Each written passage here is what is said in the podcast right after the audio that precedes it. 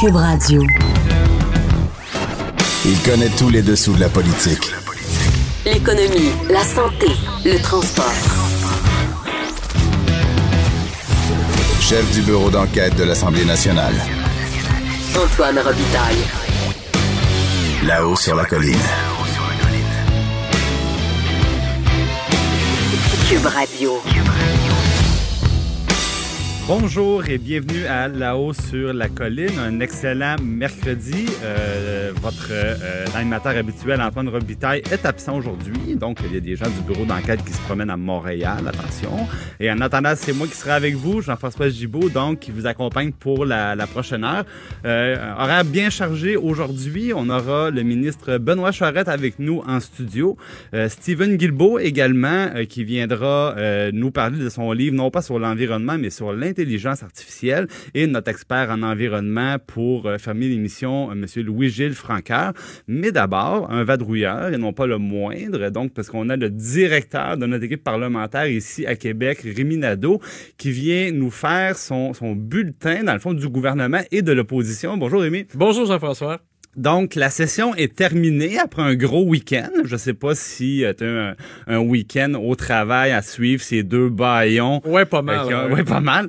Mais euh, je vois que tu avais aussi fait le bilan de, des, des semaines précédentes. Bon, on a un nouveau gouvernement quand même qui, qui est là depuis euh, seulement le mois d'octobre. Et là, euh, tu donnes une note. Donc Ouais. ça, ça c'est... Et là, j'imagine que tu as eu plein de commentaires. J'aime pas ma note. Je suis content de ma note. Mais regardons ça un peu. D'abord, euh, je commence par le haut du tableau. Donc, ceux qui ont reçu des fleurs. Je vois, ben, d'abord, le nouveau président, M. Paradis. Donc, tu donnes un 9 à M. Paradis. Oui, exactement. Donc, très, la, la plus haute note, dans le fond.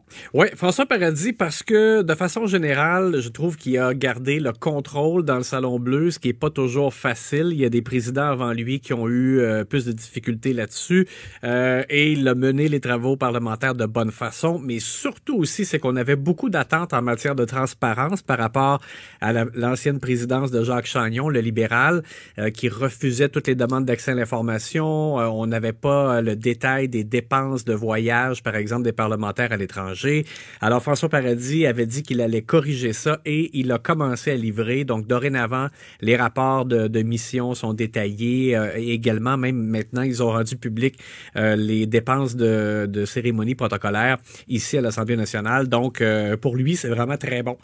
Euh, de façon générale, pour ce qui est du Plus gouvernement... transparent et plus frugal aussi. Bon, on se rappelle, Oui. il n'y a pas d'eau morte décortiquée, c'est fini ça là. Oui, c'est ça. C'est que non seulement il a rendu effectivement les, le- les, les dépenses euh, transparentes, mais en plus, c'est ça, c'est que lui, euh, il y a eu une mission en Belgique et en France en, euh, rapidement là, en début de mandat et euh, il s'est contenté d'un per diem comme les autres, donc rien à voir avec l'ancien président qui disait ouvertement payer la traite là, euh, aux, élus qui étaient là-bas. Euh, de façon générale, pour le gouvernement Legault, euh, je trouve que c'est un gouvernement qui, qui a beaucoup de, ministres qui n'étaient pas expérimentés en politique et ils ont bien, je trouve, de façon générale, commencé à livrer leurs engagements. C'est sûr qu'on peut, peut pas dire que tout est livré loin de là et dans certains cas, même, il y a, un peu un, décalage entre ce qui a été promis en campagne électorale et ce qui a commencé à être livré, notamment en matière d'évaluation de coûts. Mais voit une volonté quand même de livrer les engagements, même si dans certains cas, euh, c'est problématique. Et là, euh, bon, peut-être qu'on pourrait parler du premier ministre tout de suite, même si lui, tu lui donnes seulement un 8. Oui, ben je lui donne un Mais- 8 parce que euh, justement, il y a eu des. On a vu qu'il y avait des choses qui avaient été un peu mal ficelées. Tu sais, la réforme du système de l'immigration, ils avaient comme ils, ils étaient incapables de répondre au début à savoir il y avait combien de personnes dans les 18 000 dossiers qu'on qu'on mettait au rebut qui Ah, étaient le déjà au changeait deux, trois fois dans la même Bon, journée. Tu sais, il y a des choses comme ça. Le, Les maternelles 4 ans, Rémi, on peut pas donner une bonne note non, pour les maternelles c'est 4 ans. L'évaluation des coûts des maternelles 4 ans, c'est on vraiment pas bon. pas là. Alors, tu sais, fait qu'il y a eu, puis M. Legault aussi, des fois, a été obligé de s'excuser parce qu'il a fait des, des blagues un peu glissantes où il a été malhabile avec euh, des travailleurs euh, à Montréal qui sont dé- délocalisés. Euh, bref, euh, il- fait qu'il y a eu des notes moins bonnes, mais de, de façon globale, par contre, M. Legault, il faut lui donner qu'il est, est intervenu de façon très rapide, très proche du peuple quand il y a eu, par exemple, exemple, les inondations, la tragédie de Grimby, et les gens aiment ça. Les gens ont l'impression que euh, il, il, fait, il a commencé à entreprendre le travail pour faire ce qu'il ce qu'il devait faire et euh, qu'il est davantage près de la population. Oui, on sent, on sent une connexion, puis évidemment, c'est dans les moments, je dirais, plus, plus délicats, plus émotifs. Euh, je pense qu'il faut le reconnaître, même dans le cas, tu parles de la tragédie de Granby, je pense que même l'opposition, à un moment donné, c'est comme rallié à, ouais. aux propos du premier ministre. Ça a été un beau moment d'unanimité. C'est ça. Et à, à ce moment-là, ben, il, il s'est démarqué. Il s'est démarqué, François Legault, par une proximité, peut-être même qu'on lui avait jamais vu auparavant. Oui, effectivement. Puis, dans ceux qui ont des bonnes notes, François Bonnardel, je lui ai donné un 9, qui est la, comme la note la plus élevée euh, pour les gens du gouvernement, euh, parce que, justement, quand il y a eu les tempêtes, il était présent. Ça avait rien à voir avec Laurent Lessard et Martin Coiteux. Ouais, il, a couché au centre de contrôle. Oui, exactement. Euh, mais aussi, euh, il n'a pas hésité non plus à mettre à la porte l'ancien patron de la Société des traversiers du Québec qui nageait dans la controverse constamment. Euh, et la réforme de l'industrie du taxi, c'est sûr que euh, il y a des chauffeurs de taxi qui sont encore insatisfaits, mais ça, ça sera toujours le cas. Et, je trouve qu'il a bien manié ça. Euh, il a un peu coupé la poire en deux. On, on va vers, vraiment vers une modernisation là euh, permanente et en même temps, il y a quand même une compensation intéressante. Donc, très bon pour lui. Daniel, ben, il, oui. il, reste bon. Le, troisième lien, moins euh, moins clair. Il y avait l'enquête euh, origine destination là. Tu sais, quand on veut dire qu'on veut tuer son chien, on dit qu'il a la rage. Ben lui, c'est l'inverse. C'est rendu que tout le monde part de l'est pour aller à l'est. Ouais. Euh, puis bon, dans le dossier du troisième lien, disons que euh, le futur sera peut-être révélateur du bilan oui, qu'on pourra faire ben, ça, rendu à l'élection. C'est ouais. ça que j'allais dire. C'est pour lui là, c'est ça qui va être difficile. C'est le troisième lien. On est supposé durant l'été euh, bientôt savoir qu'est-ce qu'il y en a exactement, mais ça, ça reste le dossier le plus difficile pour lui parce qu'il n'y a aucun expert qui dit que c'est bon le troisième lien. Euh, donc effectivement, il sera sous, sous surveillance sous surveillance. pour ce point-là. Et euh, il y avait bon la vice-première ministre à qui tu donnes une très bonne note, un 8.5. Ouais. Geneviève Guilbeault, euh, très bonne de façon générale, 8.5. Elle a livré beaucoup de choses. La, la nomination aux deux tiers, euh, par exemple, pour le prochain patron de l'UPAC, l'encadrement des chiens dangereux, euh, différents, différents éléments, mais aussi parce qu'elle est, elle est excellente en matière de, de communication gouvernementale. Ouais, on dit que c'est une machine à une machine à faire des lignes, là, comme on appelle dans le jargon. C'est-à-dire à part des messages courts, clairs, puis on n'est pas capable de la faire dévier un peu. Sauf peut-être la fois qu'elle suggérait d'appeler la police. Exact, c'est ça, mais. Euh, mais comme je l'ai signalé, on, on l'a oublié quand même assez vite parce que pour le reste, elle est impeccable en, en termes de contrôle euh, du message et de la livraison. Daniel McCann, très bon. Jean Boulet, très bon. Je leur donne des 8,5. Éric Girard aux finances, euh, 8 parce qu'il a livré un budget, euh, c'est sûr qu'il y avait beaucoup d'argent. Il a commencé à livrer les engagements de la CAC de façon graduelle, mais dès l'automne d'ailleurs. Mais en même temps conservateur, il a pas comme dilapidé euh, tous les surplus rapidement. Donc j'ai trouvé que l'approche était quand même équilibrée. Maintenant, si on allait dans l'autre bout du tableau gouvernemental, c'est-à-dire ouais. les ministres qui t'ont moins moins laissé euh, bonne impression. Oui, ben dans le cas de Jean-François Robert, j'ai donné un 6 qui, qui est vraiment qui est pas très élevé, même s'il y, y a des bonnes choses aussi qui se mettent en marche. Il a allongé les récréations, euh, annoncé récemment l'augmentation de ben, davantage d'argent pour embaucher des enseignants, des spécialistes. Donc ça, c'est très bon. Mais par contre, c'est que la mauvaise évaluation des coûts pour les maternelles 4 ans, lui, c'est son boulet pour cette session aussi. Je pense que euh, à l'avenir, je pense qu'il va améliorer va son améliorer. score. Dans le cas de, du ministre Pierre Fitzgibbon à l'économie, un 6 aussi. Même chose, je pense que dans, de son côté, les compétences sont là. C'est juste qu'il a fait parler de lui un peu pour les mauvaises raisons, en raison de sa proximité avec euh, certains intervenants du, du Québec Inc. Oui. Lionel Carman euh, a l'air de quelqu'un qui est pas vraiment comme fait pour la politique, mais en même temps, un auditeur pourrait dire oui, mais l'important, c'est pas tant que ce soit le roi là, de la rhétorique en, au Salon Bleu. L'important, c'est qu'il livre. C'est juste que quand il y a eu la tragédie de Grimby, on avait besoin, tout, tout, le Québec était secoué. On avait besoin d'un ministre en contrôle et il avait l'air exactement du contraire. Du contraire. Donc, c'est ça qui, c'est la raison pour laquelle je suis sévère avec lui. Mais même chose, il pourrait nous euh, nous surprendre agréablement euh, avec un plan là-dessus. Mm-hmm. Nathalie Roy. Euh, parce que ses réponses, il y a peu de contenu dans ses réponses. Elle a un ton cassant euh, en chambre. Elle, elle, on dirait qu'elle est demeurée comme si elle était encore à l'opposition. Elle attaque euh, ses vis-à-vis. Euh, on attend mieux. Et André Lamontagne est probablement... Ben, évidemment, là, avec le rapport de la protectrice qui confirme que c'était tout croche du début à la fin. Ouais. Là, on parle évidemment du congédiement du fonctionnaire qui travaillait à l'agriculture, qui ouais. avait fait une dénonciation, dans le fond, parce qu'il y, y, a des études indépendantes ben, qui sont supposée être indépendante sur l'utilisation des pesticides. Puis lui, il nous disait, ben, l'industrie privée est, dans le portrait sur le conseil d'administration d'un organisme qui, qui est impliqué dans l'évaluation. On pousse sur les scientifiques. Puis, ben, euh, André Lamontagne avait commencé sa carrière de ministre en disant, non seulement il est congédié, mais c'est moi qui ai choisi de le congédier. Il avait pris ça sur lui. Puis là, ben, il a plus que marché sa peinture parce qu'il lui a redonné son emploi. Puis on a appris que le processus à l'interne avait été croche du début à la fin. Ouais, et, le pire, c'est d'avoir laissé sous-entendre qu'il y avait d'autres motifs euh, pour le congédiement de M. Robert. Il a vraiment nuit à la réputation de M. Robert. Il a refusé de s'excuser d'emblée lorsque le rapport est sorti. Il l'a fait le lendemain, le 24 heures trop tard. Euh, donc, euh, je, vois mal de son côté comment il peut vraiment comme inverser la tendance, mais bon, on verra.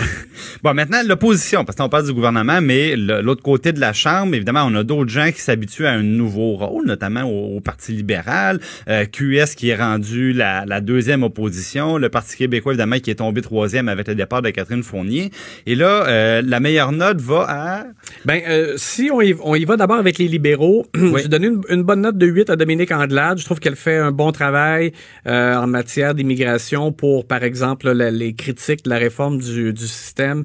c'est pas la, elle est pas particulièrement flamboyante, mais je trouve qu'elle a juste comme bien travaillé, bien, bien rempli son rôle. j'ai donné une bonne note de 7,5 à Monique Sauvé parce qu'à l'étude des crédits, c'est elle qui a euh, décelé qu'il y avait un peu du mou là, dans l'engagement de nouvelles places pour des maisons des aînés là, euh, tellement chères à Marguerite Blais et François Legault. C'est pas quelqu'un qu'on est habitué de voir dans ce genre de palmarès. Ben non, c'est ça j'allais dire. C'est pas vraiment la plus discrète, je dirais, du ça, tableau. Je voulais quand même lui faire une belle fleur pour ce travail-là. Ben, euh, Hélène David a, a je trouve, a bien manié le dossier de la laïcité parce qu'elle a fait un, gros travail d'opposition, mais elle n'est pas tombée dans les excès de partisanerie. Je trouve qu'elle l'a fait avec classe et retenue. C'était ce qu'on attendait. Pierre Arcan, j'ai donné un 5 parce que on, pas de grandes attentes euh, envers lui, sauf qu'il n'a pas permis vraiment à son équipe de marquer des points par ses questions. C'est quand même le chef. Faut dire que c'est un, boulot un peu ingrat. Là. Euh, chef intérimaire de l'opposition, là, c'est c'est euh, pas facile et il doit composer. Puis c'est plus rare du côté du Parti mais il doit composer avec le début d'une course à la chefferie où il s'est quand même donné quelques petits coups en bas de la ceinture. Là, je pense à Marois notamment. Puis là, dans ce temps-là, le chef se retrouve un peu toujours pris dans un rôle d'arbitre où il veut pas empêcher les débats, mais il doit contrôler aussi les, les dérapages éventuels. Donc, une, note de 5, mais pas dans un boulot facile. Non, exactement. Marois Risky, je ne devais pas donner de note, mais je la trouve, euh, je la trouve excellente euh, comme son travail parlementaire. Je pense que c'est quelqu'un qui serait très euh, redoutable en débat, euh, mais à l'interne, ça a été difficile. À l'interne, c'est une autre chose. Euh, au Parti québécois, j'ai juste souligné le fait que Véronique Yvon, Sylvain Gaudreau sont tellement compétents dans leur champ respectif. Là, par exemple, Madame Yvon, les maternelles 4 ans, les très bonnes, et Sylvain Gaudreau en matière d'environnement. Pascal Bérubé, j'ai donné 6,5. Je trouve qu'il y a eu des bonnes idées, par exemple, pour des motions qui ont été présentées qui, qui étaient vraiment la défense des intérêts du Québec. Par contre, lui aussi, je trouve pas que dans ses questions comme telles, il a déstabilisé François Legault. Euh, c'est pas quelqu'un qui a tant marqué des points, donc c'est pour ça que ma note est un peu plus tiède.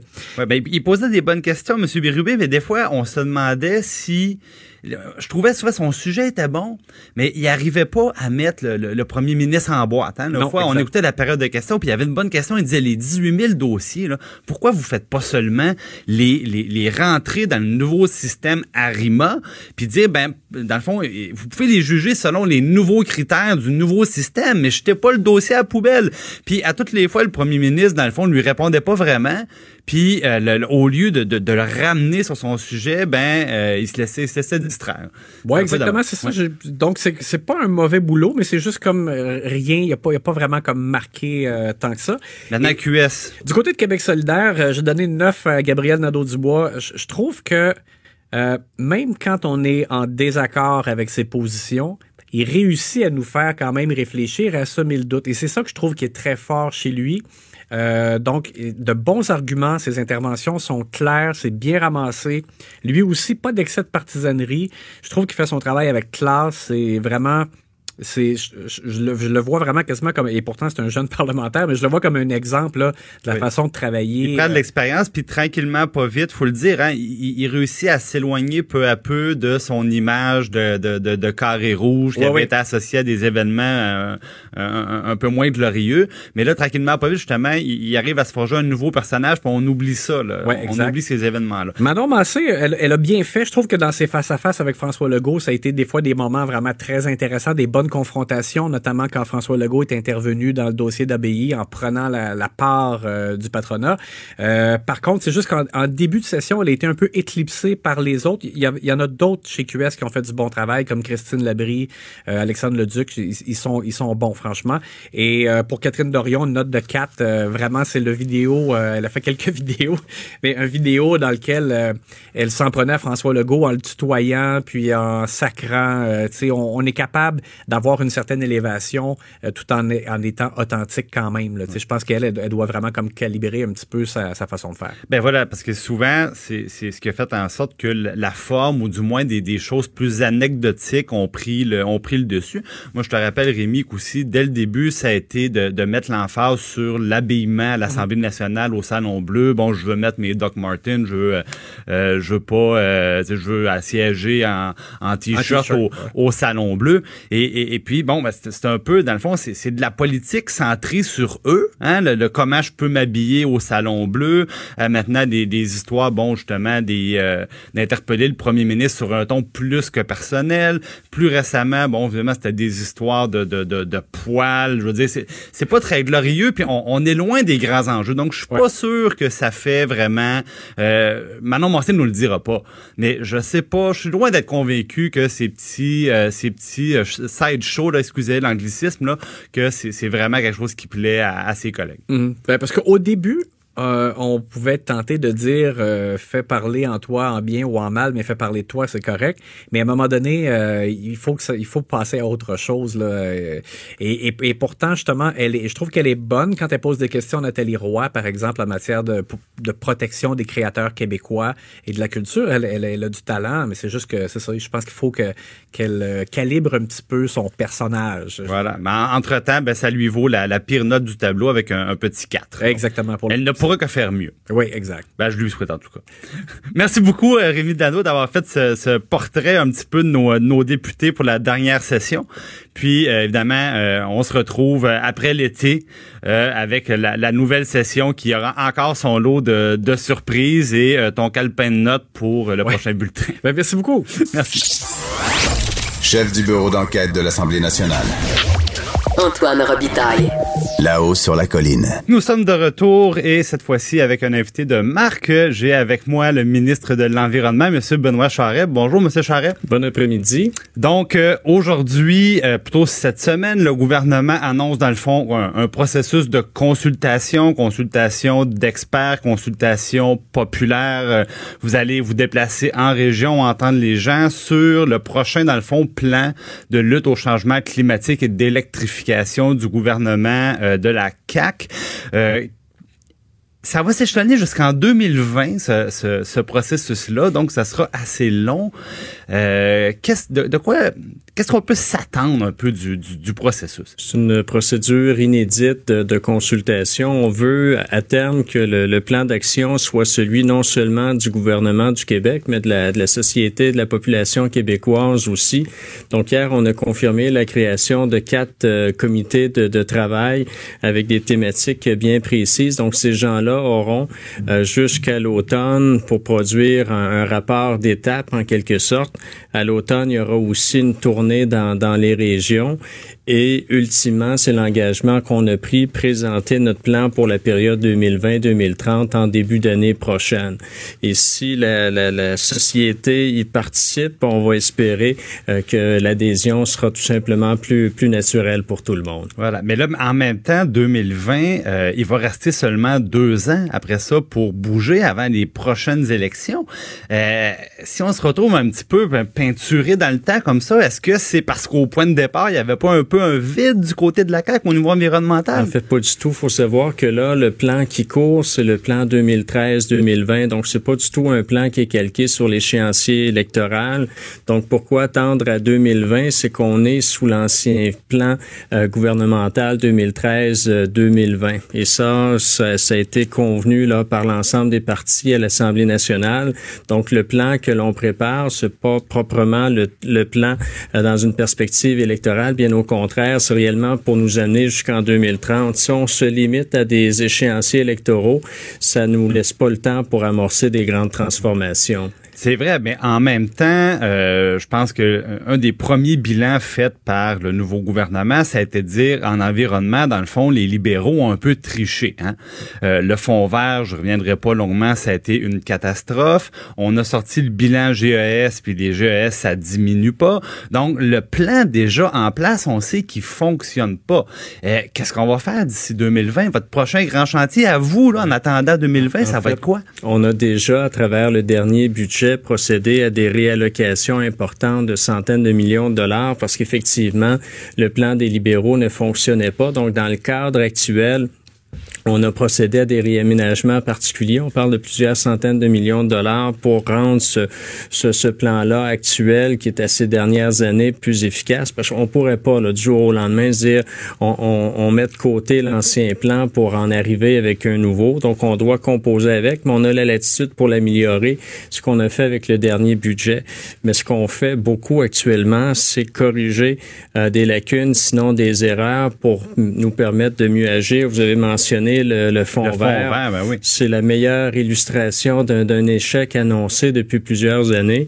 Donc, je vous dis très, très prochainement, on annoncera nos couleurs à l'égard du fond vert parce que c'est un bel outil, mais malheureusement, les libéraux lui ont enlevé toute sa, pertinence et euh, les, erreurs se sont accumulées. Bon, maintenant, vous me parlez du budget. Moi, je me souviens très bien, notamment dans le budget, vous avez annoncé des, euh, des sommes pour les centres de tri. Je pense que le détail n'est pas encore connu.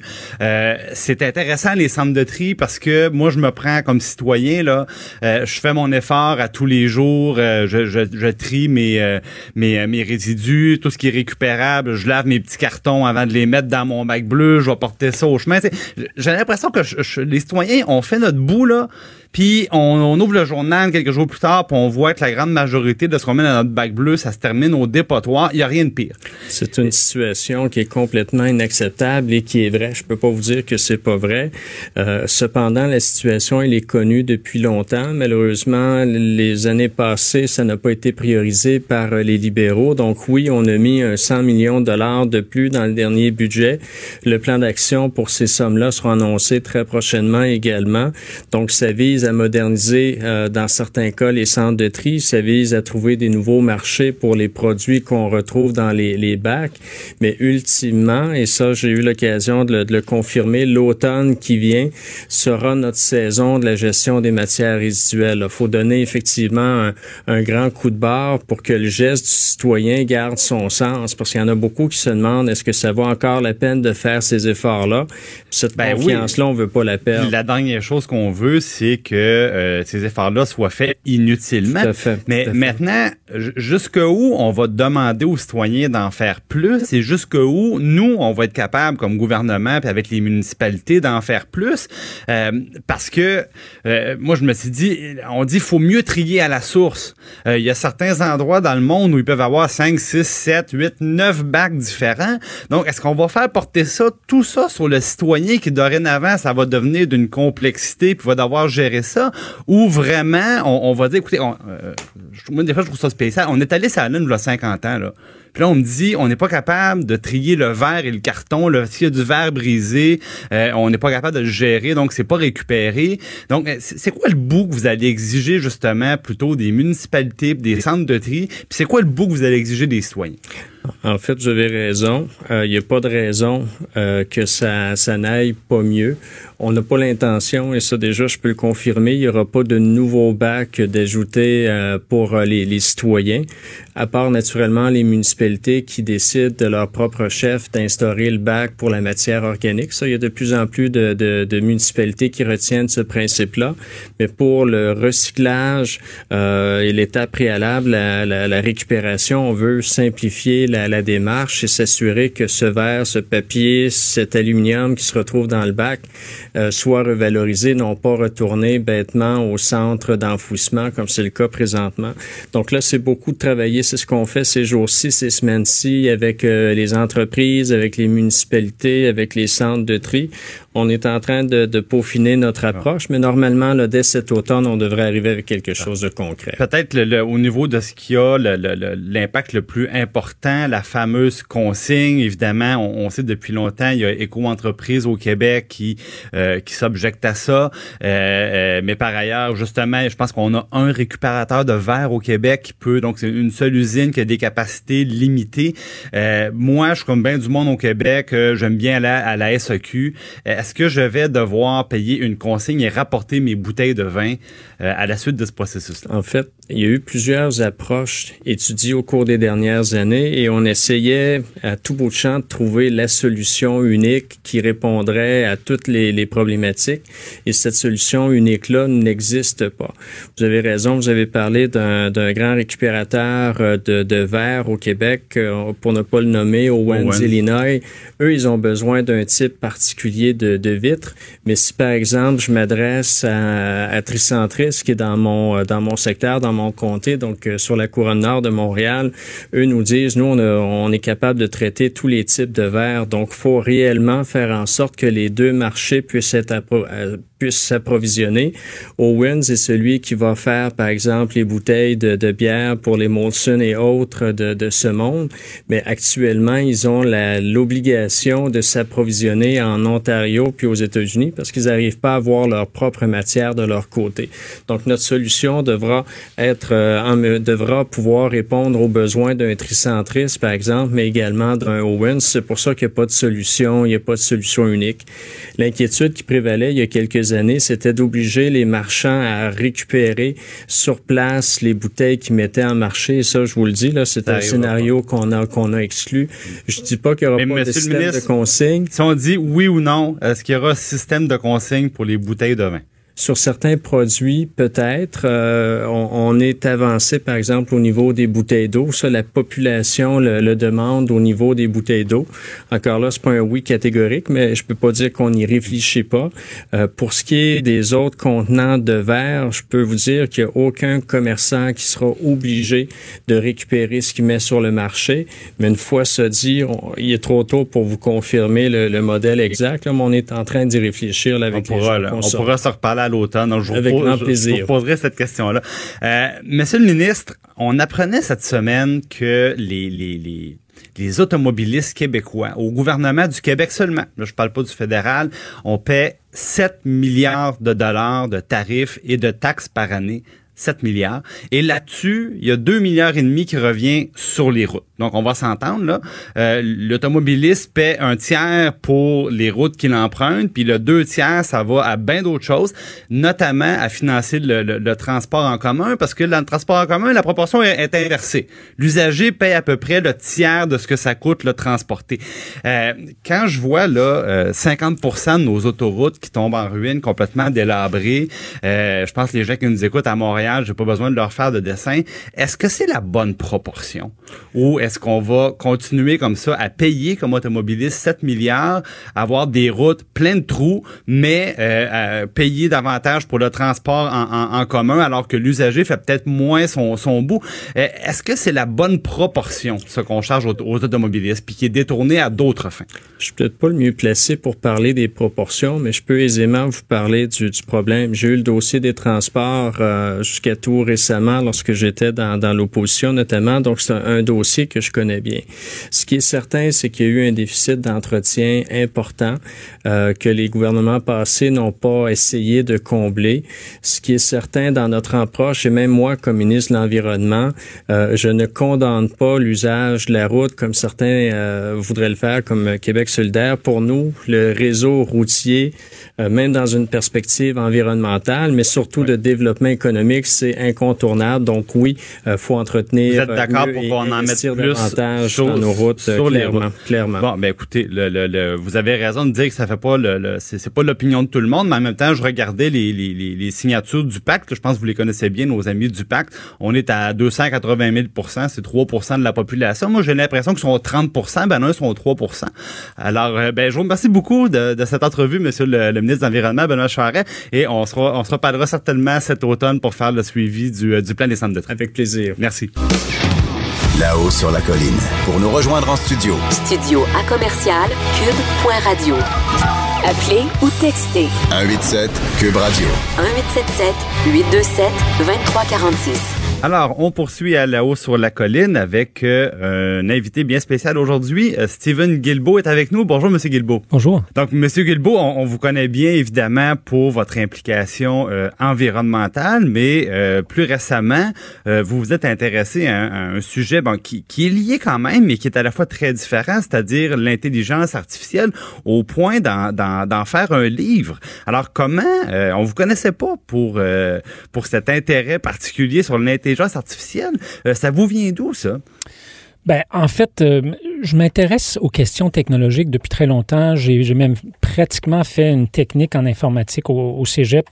Euh, j'ai arrêté parce que je n'étais ni très bon, ni et j'aimais pas ça beaucoup. Mais donc, je m'intéresse quand même de façon générale aux technologies depuis un, bon bout de temps.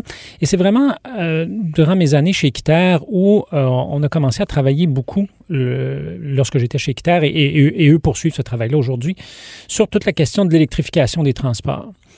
Et quand on s'intéresse à l'électrification des transports et qu'on lit là-dessus, qu'on rencontre des gens, des experts, ben on comprend que la prochaine étape après l'intelligence, après l'électrification des transports, c'est l'automatisation des transports. Donc des voitures autonomes, des transports autonomes. Et quand on commence à s'intéresser à ça, bien, bien évidemment, on rentre dans toute la question de l'intelligence artificielle parce que ces systèmes de transport-là autonomes vont être opérés par des systèmes d'intelligence artificielle.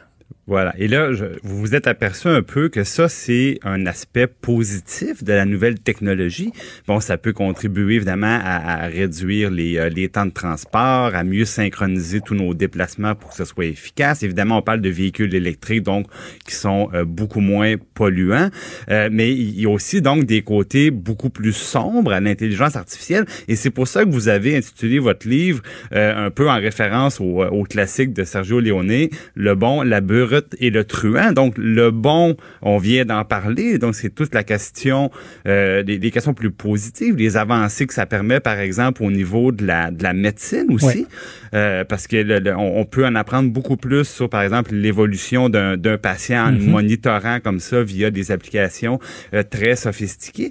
on utilise beaucoup l'intelligence artificielle dans le domaine médical déjà aujourd'hui, notamment pour tout ce qui est aide au diagnostic. Donc, pour aider les médecins à poser des meilleurs diagnostics. On peut penser à cancer de la peau, euh, on peut penser à la détection de toute une série de, de, de, de maladies grâce à l'utilisation de l'intelligence artificielle. Alors, c'est déjà, c'est déjà un outil euh, qui, qui commence à être utilisé de plus en plus dans le, dans le monde médical. Maintenant, ça, ça, pose évidemment des, des, questions éthiques importantes. Bon, vous parliez de, de véhicules autonomes. Euh, L'intelligence artificielle, c'est aussi parfois, peut-être rarement, mais ça voudra dire éventuellement que la, la, la, machine, disons ça comme ça, aura à prendre des, mm-hmm. à prendre des décisions cruciales. Je veux dire, je, je reprends l'exemple un, peu classique de dire, il arrive une situation où un véhicule totalement autonome transporte une famille et euh, elle circule au moment où il y a un groupe d'enfants enfant bon qui chamaille, se lance dans se lance dans la rue sans mhm. regarder et là la voiture a le choix entre euh, frapper euh, quatre enfants ou se lancer elle-même dans le ravin tuant ses occupants. Euh, on va devoir programmer quel sera le comportement de la voiture dans de telles situations. Bon, je décris une, chose qui était un peu extrême, mais disons, c'est des cas comme ça, ça va poser des débats éthiques très importants, j'imagine, de devoir... et, et c'est pas clair non plus si les, les, les fabricants seront transparents par rapport à ce genre de débat-là. Vous avez tout à fait raison. J'en parle dans le livre également. Euh, ben, d'abord, je pense que la première chose qu'il faut, dire, c'est que on voit déjà, alors dans, il y a différents niveaux d'autonomie, par exemple, pour les voitures. Ça va de, de, de, de 0 à 5. Et déjà des voitures, là, même à essence, des voitures hybrides ou, des voitures électriques, utilisent certaines fonctions d'autonomie euh, dans les voitures qu'on trouve sur le marché aujourd'hui. Comme par exemple le, changement de voie assistée ou le régulateur de, de, de, vitesse automatique qui s'ajuste si on arrive derrière une voiture et que la, voiture va ralentir d'elle-même, dans le fond. Ça, c'est les, les, premiers niveaux qu'on connaît déjà. Ouais. Et euh, je pense qu'au Canada, par contre, on, les lois ne permettent pas encore qu'on puisse euh, prendre place à bord d'une voiture entièrement, autonome, si je ne me trompe pas. Non, il y a des projets pilotes. Euh, mais déjà, grâce à des, à des, niveaux, on pourrait dire, de, semi-automatisation, certains fabricants d'automobiles ont noté une, baisse des, du, du, nombre d'accidents de 45% Donc, presque moitié moins d'accidents que sans ces fonctions-là d'autonomie. Les experts estiment que si on avait un système de transport entièrement automatisé, on réduirait le nombre d'accidents de la route de 90% mais il va quand même avoir des accidents. Et là, vous avez raison.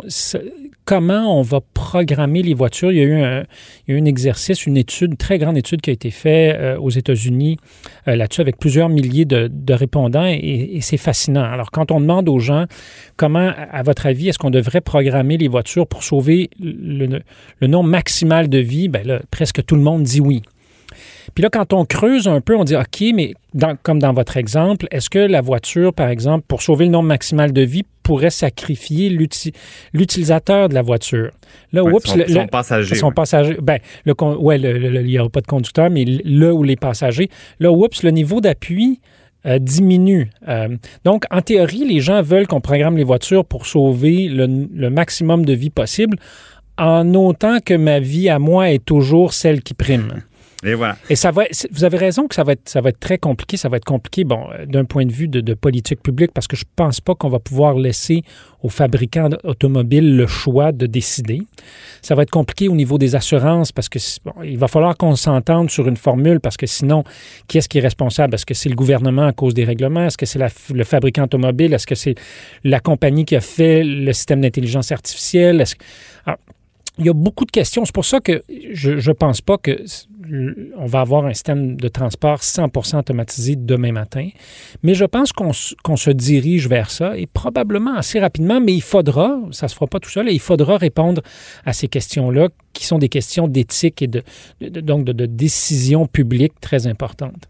Voilà. Puis là, bon, on se retrouve déjà dans, dans ce type de, de, de, de, questionnement qui est assez grave, mais on, on, reste dans les dans les objets qui sont plutôt positifs de l'intelligence artificielle. Mais évidemment, dans les deux autres chapitres, ça se corse encore plus. Donc, dans, dans le chapitre La Brute, là, je pense que les, les, les gens vont, vont, vont s'y reconnaître rapidement parce que vous abordez notamment la question de la l'utilisation de nos données personnelles. Mm-hmm. Et là, évidemment, on, on, on s'est familiarisé un petit peu avec ça parce qu'on on a entendu bon le, scandale Facebook où 50 millions de profils ont été utilisés euh, lors de la dernière élection illégalement lors de la dernière élection présidentielle euh, américaine. Par contre, moi je me souviens très bien qu'il y a quelques semaines seulement, le directeur général des élections disait attention, notre législation actuelle est pas à jour. Hmm. Notre législation actuelle ne prévoit pas l'encadrement de euh, l'utilisation, par exemple, de profils justement de réseaux sociaux comme Facebook par les partis politiques qui l'ont tous fait. Euh, le gouvernement, on parle de la, Coaliste, qui est un logiciel qui a servi pour la première fois dans l'élection partielle de Louis Hébert, et la CAQ à ce moment-là se réjouissait de ce que ça leur avait permis d'accomplir. Maintenant, ils sont plus discrets là et les autres partis ont, joué là-dedans aussi. Mais là, le DGE nous dit, euh, savez-vous quoi? On n'a rien dans notre loi qui encadre ça parce qu'elle est un peu désuète du point de vue technologique. Donc, on est loin de la Chine, mais en même temps, on est dans des enjeux qui vont toucher la prochaine élection?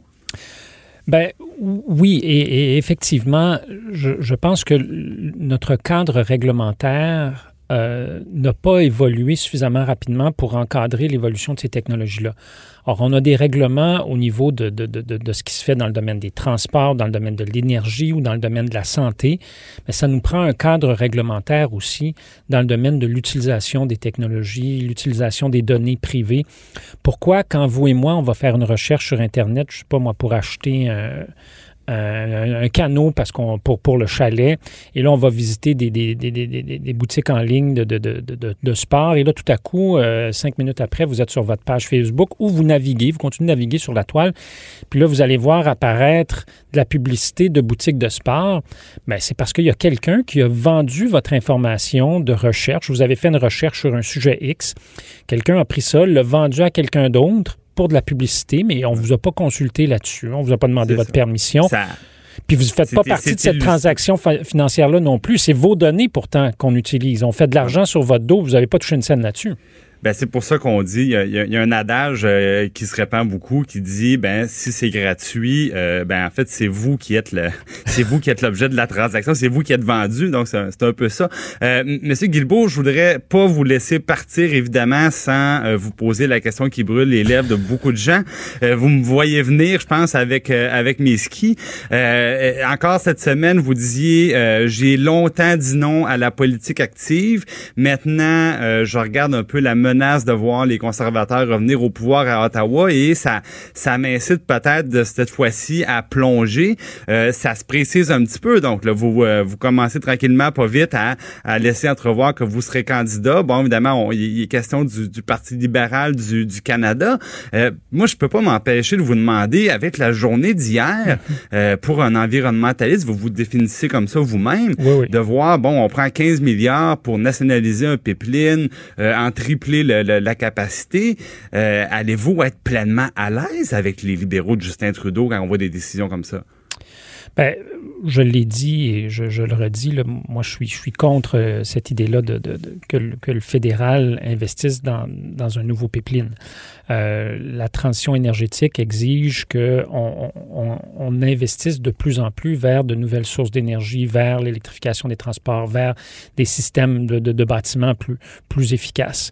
Euh, cela étant, quand je regarde, quand je regarde ce que le gouvernement Trudeau a fait depuis quatre ans, euh, quand, quand, il est arrivé au pouvoir, on avait un objectif de réduction d'émissions de gaz à effet de serre, mais on n'avait pas de plan. Et là, on a un plan qui nous amène à peu près aux trois quarts d'où on doit être en 2030. Euh, mais ça, c'est si on suit le plan, parce que si on prend le compteur en date d'aujourd'hui, on n'a pas un trois quarts du chemin de fait. Là. On n'a aucun chemin de fait. Non, ben, c'est-à-dire qu'on a les mesures qui ont été présentées, et encore la semaine dernière, le directeur parlementaire du budget a publié un rapport là-dessus. Les, mesures qui ont été présentées jusqu'à maintenant, qui ont été adoptées, donc soit les lois, les règlements. Alors, on pense à euh, le gouvernement fédéral a adopté une loi pour éliminer la production d'électricité au charbon d'ici 2030. Alors, c'est, pas, on n'est pas, pas passé de, il y a des provinces qui produisent encore de l'électricité avec du charbon. Ils n'arrêteront pas demain matin. On va, on, va éliminer ça progressivement jusqu'en 2030. Euh, les investissements en transport collectif, tous les projets de, transport collectif au Québec, en Ontario, au Colombie-Britannique, on pense au projet de tramway à Québec, le REM à Montréal, le prolongement de la ligne bleue, le projet de train électrique à Gatineau du maire euh, Pedro Jobin. Tous ces projets-là sont rendus possibles parce qu'Ottawa a dit, nous, on va investir 30 milliards. Oui en transport collectif. Mais en, même temps, que ce soit pour le REM ou que ce soit pour le projet de tramway à Québec, la participation du fédéral s'est laissée attendre, s'est laissée désirer, était compliquée. Puis là, à l'approche d'une élection, vous savez, on, est à l'heure des bilans. Là, je vous entends parler du futur beaucoup. Euh, le bilan des, quatre dernières années, est-ce que vous le trouvez positif ou négatif quand vous regardez les résultats? Bien, en fait, sur le transport collectif, euh, je suis pas d'accord avec vous. le, le, REM, le fédéral, s'est pas fait attendre. Puis dans le cas de Québec, ça a été un peu compliqué, mais pas parce que le fédéral voulait pas, mais parce que Québec voulait prendre de l'argent pour d'autres choses, puis voulait aussi l'argent pour le transport en commun. Donc, je pense pas que, et là, je veux pas dire que le gouvernement du Québec a, je pense que dans le, dans le cas de Québec, euh, il y avait des enjeux, mais ce que je comprends, c'est que tout le monde met de l'eau dans son vin pour régler ça le plus rapidement possible. Mais écoutez, quand je fais le bilan, c'est un peu ce que je suis en train de faire avec vous.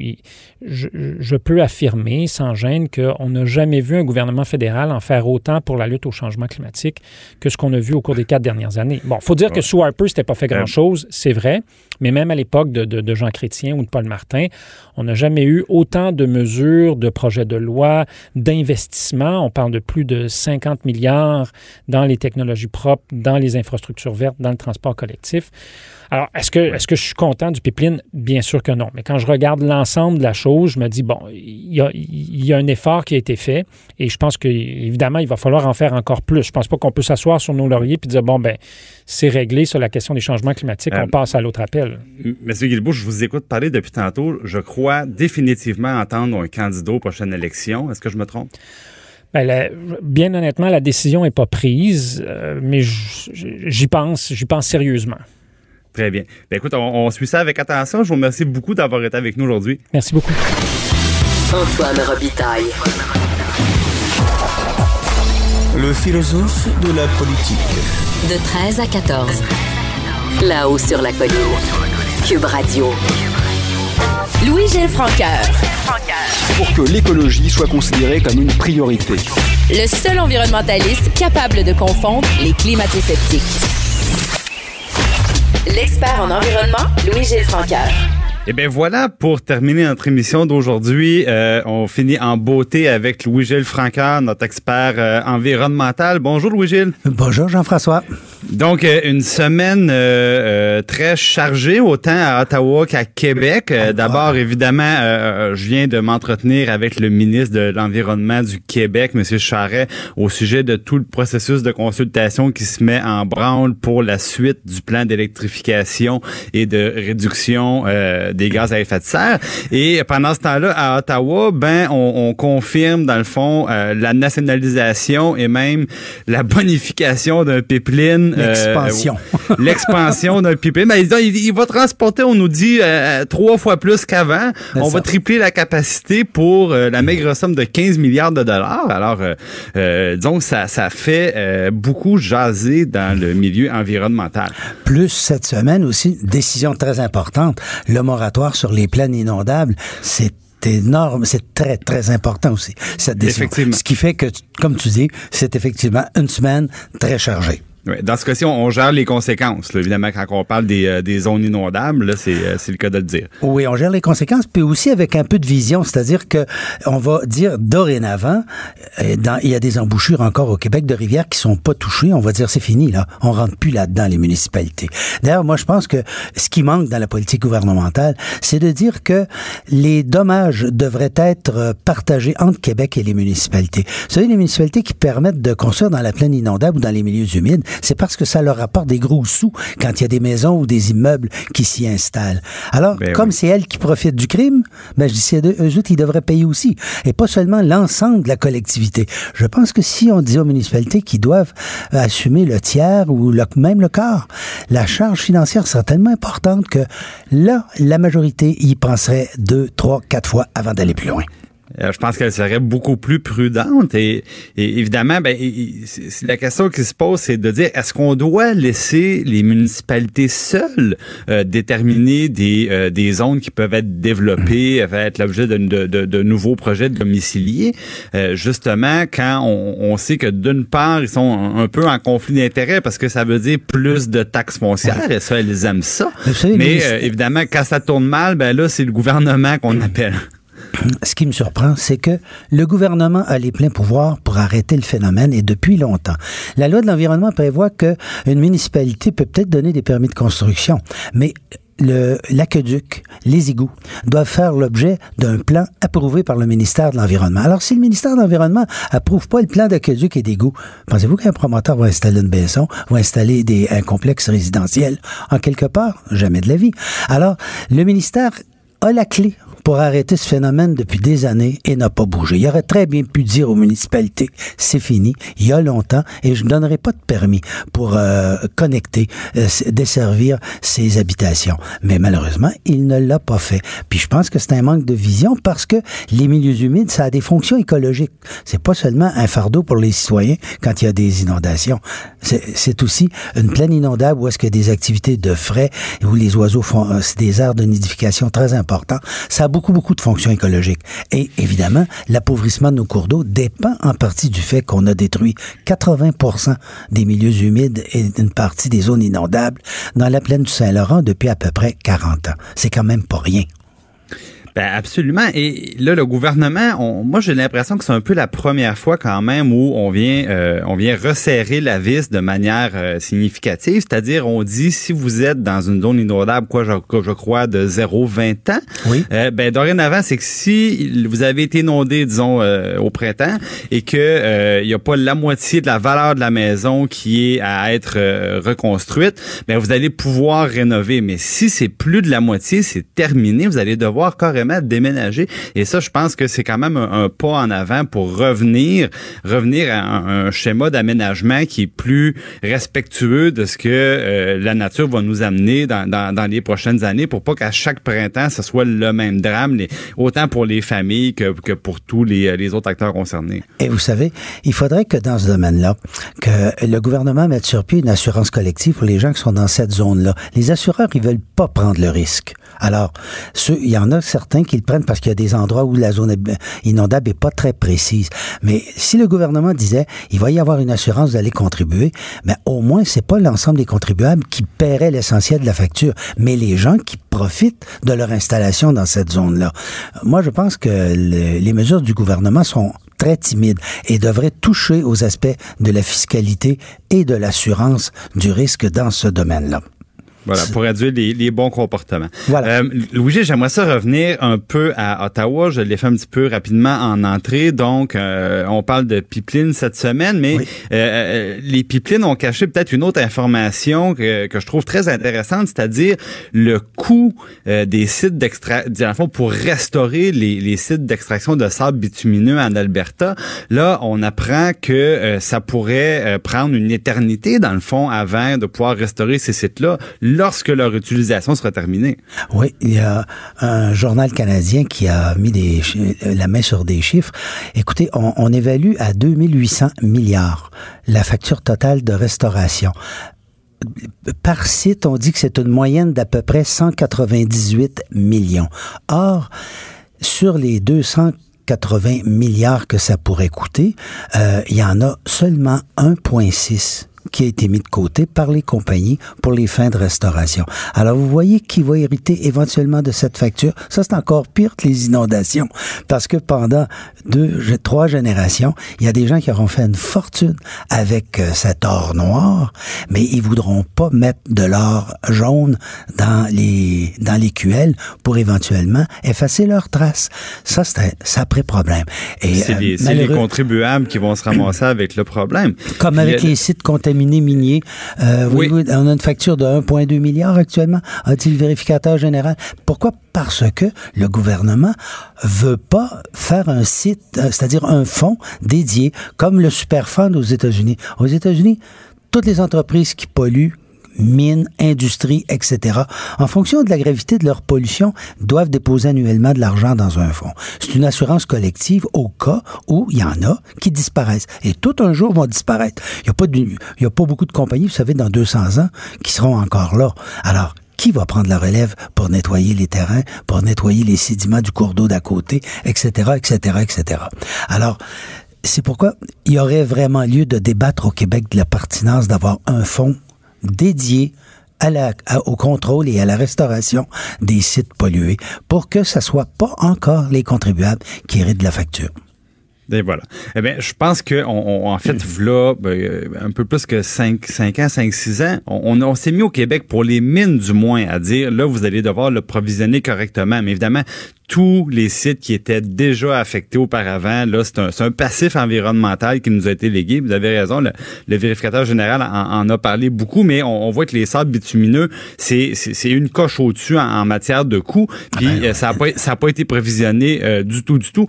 Euh, bon, maintenant, euh, du côté du Québec, j'étais avec le ministre là quelques instants. On annonce un grand processus de consultation qui va nous, nous mener à 2020. bon, tournée régionale des experts, on écoutera la, la population aussi.